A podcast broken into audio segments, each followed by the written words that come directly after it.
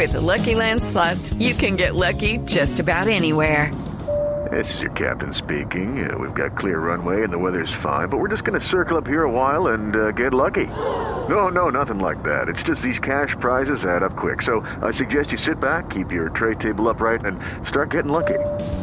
Play for free at LuckyLandSlots.com. Are you feeling lucky? No purchase necessary. Void where prohibited by law. 18 plus terms and conditions apply. See website for details. Claveles rojos, como decía don Alberto Piedradita Pacheco. La misma de los puntos rojos, la que boca. No, ese, ese es, ese es, no, este es. Rubén Darío Ercila, Rubencho, el popular Rubencho. Ahora sí los, los saludamos en forma. Cuéntenos, pues, ¿cómo, ¿cómo va el Giro de Italia en este momento cuando son las nueve de la mañana y nueve minutos? Etapa dantesca en el día de hoy, tanto que ha tenido... Dantesca. Sí, señor, de ese término hay que calificarlo, porque cae nieve, no hay ele- televisión, no hay helicóptero, no hay cámaras aéreas, y se confirma que el Mont Cenis y el Galibier han sido cancelados para el día de mañana y se unen a Sestriers como puertos estrellas que no se subirán en un Giro de Italia descafeinado por el tiempo. Ahora, de hecho, estamos atravesando un recorrido alternativo que tiene como epicentro a Susa, por donde está transitando ahora la carrera. La novedad es esta, Tito. Hay cuatro pedalistas en punta. Los cuatro son italianos. Sori Collibrelli, Luca Paolini, Daniele Pietropoli y Matteo Trentin. Son los cuatro pedalistas que ahora han tomado una diferencia de 3 minutos y 12 segundos sobre el lote donde marcha el líder y vienen los colombianos, entre ellos Rigoberto Urán y el pedalista eh, Henao del departamento de Antioquia, el colombiano eh, Sergio Luis Henao, que entre otras cosas parece que cambian de equipo y esa es una noticia que estaremos entregando más adelante porque parece que hay una buena oferta para este par de colombianos y se cambiarían de divisa. Ya calentó la garganta, estamos listos para la final de la etapa. eh, ¿Qué está terminando? ¿Qué? ¿Como a las 10 de la mañana más o menos? Sí, 10 pasaditas porque le aumentaron 12 kilómetros a la etapa al recortarle aquella montaña en el día de hoy, entonces el Sestriers quedan eh, 12 kilómetros más eh, de apéndice para la carrera del día de hoy. Sobre las 10 y fracción estará terminando, el grupo viene con el líder de la carrera Vincenzo Nibali, el pedalista italiano y el tercero de la general, que es nuestra carta fundamental, Rigoberto Urán, siempre a 2 minutos y 4 segundos. Carreteras que usted ha recorrido, obviamente, varias veces en su historia. Como no, por allá nos hemos dado más de una pela con frío, con 10 grados bajo cero. Muchas veces no nos han creído que cae nieve, pero ¿Cómo así? nieve. que, pero, pero ¿Cómo así que no le creen? En la Dauphiné Liberé pasó eso, ¿no? Que no, no era muy convincente de pronto nuestra narración. Como era mes de junio, Sí, pues para la gente que está es acostumbrada a Casi ya verano, ¿no? Mm. Exactamente. Entonces decirle uno que está cayendo una tormenta de nieve, el cuento no se lo tragan tan fácil. ¿Y quién no le creía? Julio, que conocía muy bien a Rastía, Julio conocía, Rastía conocía muy bien los tiempos y las estaciones y todo lo demás. Lo que pasa es que no puede caer nieve seguramente en Grenoble, pero en el pico de la montaña, en todo lo alto, para poner un ejemplo aquí entre Bogotá y Monserrate, allá sí puede estar cayendo la nieve, pero en el casco urbano eh, no se nota este fenómeno de momento. Es en la alta cumbre donde se presenta el fenómeno. ¿Y qué le decía el viejo requete macanudo? El viejo requete macanudo puso muy en duda. Esos eran tiempos en que ganó Martín Ramírez. Pablo Wilches quedaron como uno sobrevivientes del equipo colombiano que patrocinaba la la Gran Vía. El viejo lo puso en duda y tenía hasta sus razones porque era mes de junio y me decía al aire, la nieve la tenés en la cabeza, pibe.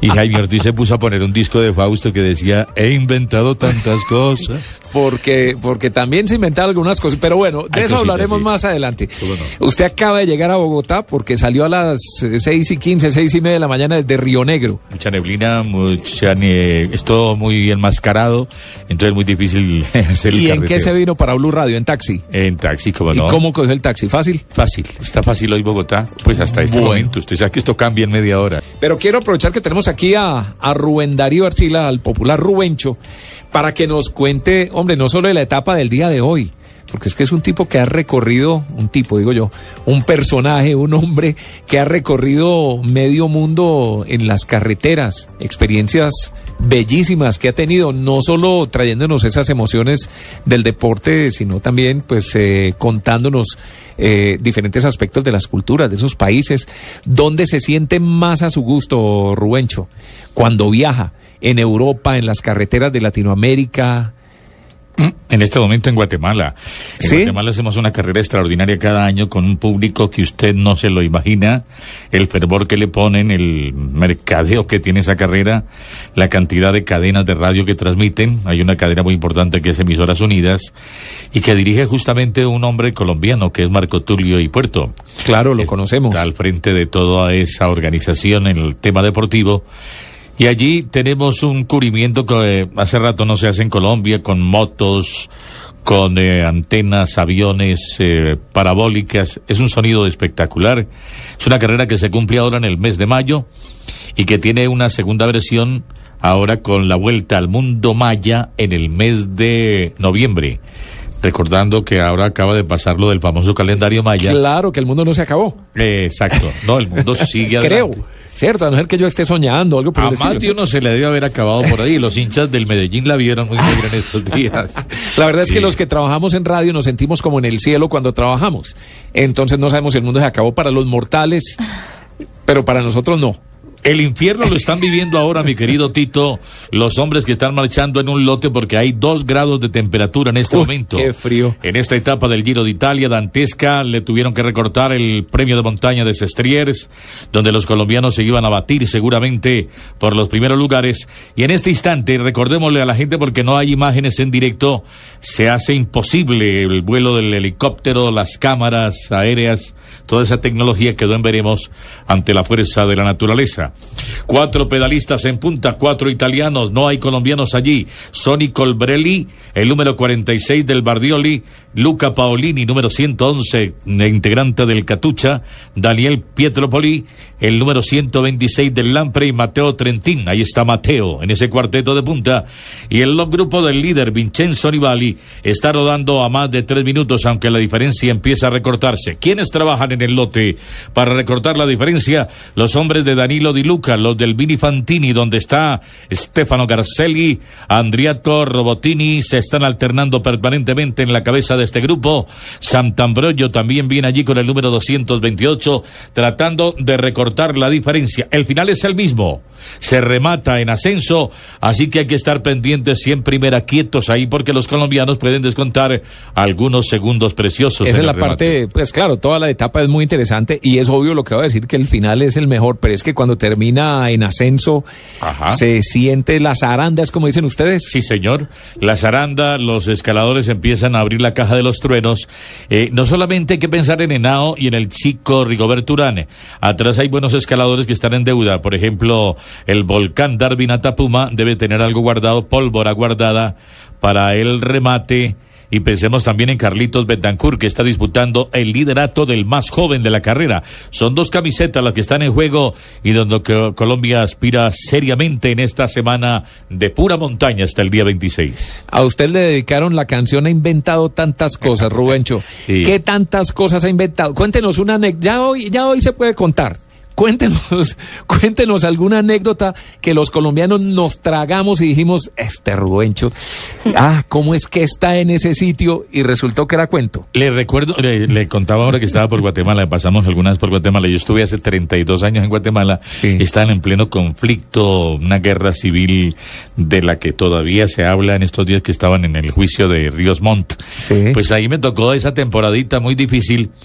Y algún día me llegó el director de la carrera que, que tenía que pagar derechos de transmisión en la Vuelta a Guatemala, porque otra empresa, competencia nuestra, había pagado derechos para Sí. que me sacaran a mí de la carrera, porque yo iba muy cómodo en un móvil, transmitía por eh, emisoras unidas en esa época también que se llamaba Radio Fabulosa. Y en el último día yo vi que me iban a sacar de la carrera porque iba muy escaso de denarios para pagar allá los derechos. Nunca habían cobrado derechos por Sí, transmitir sí, la en esa época el tema de los derechos no era como, como se mueve hoy en día. Estoy hablando de 1980, Sí. cuando venía Samuel Cabrera sobrado del lote, corrió Oliverio Cárdenas, Israel el Pinocho Corredor, Argemiro el Polaco Borges, pero eran dueños de toda la carrera, dueños de la general en montaña, el general en metas volante, la general individual. Entonces era muy fácil de pronto inventar si uno la llegada, como nos estaban sacando de la carrera, tenía que recurrir a cualquiera, a cualquier hecho de estos. Entonces nos adelantamos. La última etapa no transmitimos desde la carretera, porque ya corríamos el riesgo de que nos sacaran. Ya nos adelantamos al estadio Mateo Flores. Como venía un solo puntero, que era el colombiano eterno, dueño de la carrera, yo lo metí de, de, de ¿Ya se sabía que iba a ganar o qué? Solo faltaba que se me cayera en la entrada. Sí, ¿no? claro, alguna cosa. No se me cayera en la entrada, no lo secuestraran porque ahí quedaba yo muy mal. Pero metimos al ciclista en compañía de Juan Carlos González, que también se saca un chicharrón de la boca para decir una mentira. Con Juan Carlitos narramos el final cuando el ciclista no había llegado todavía.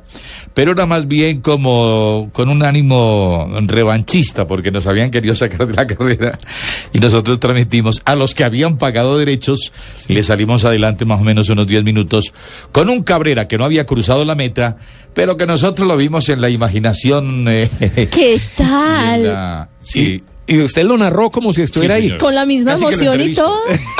casi lo entrevisto. Casi lo entrevisto, entonces yo cuando yo tenía, que- como trabajaba para radio, yo podía trabajar con la imaginación. Aquí está Samuel Cabrera, él descansa, con la toalla todavía, descanse, descanse mi hijo, tome aire. Ahí no había nadie. Descanse, toma, entrevisté a un colombiano que estaba todo borracho ahí y le dije, lo voy a entrevistar, pero diga que ya llegó Cabrera. A ver, a ver, lo que hay que decir, hermano, lo que hay que decir. No, felices con la llegada de este colombiano. Verlo ganar todos los días no es tan fácil. Entonces ahí mismo le quité el micrófono para que no fuera a alargar. Sí, claro. no fuera a decir alguna.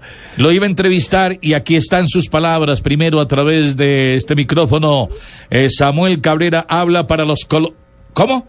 ¿Se lo llevan? Va- vaya la premiación, vaya al acto de premiación, primero hay que cumplir con el protocolo. Yo dando tiempo para que el hombre llegara a la meta. Se lo llevaron al protocolo. Eso está más entretenido que el Giro de Italia hoy, ¿no? y, eh, y yo tuve que decir que se me lo habían quitado y se lo habían llevado para el podio, que primero eran las autoridades, primero era la camiseta, mientras daba tiempo para que el hombre llegara de verdad a la línea de meta. En esa oportunidad no hubo problema porque el ganador fue Cabrera, fue el ganador también en la general, el segundo era Gemiro Borges, tercero el Pinocho Corredor, y ellos recordarán mejor esta historia que nos tocó inventar o si no habríamos quedado a orillas del lago Panajachela ya tirando... Me imagino que esa fue la suelo. única que se inventó, de resto nunca más. Deme tiempo, y le doy-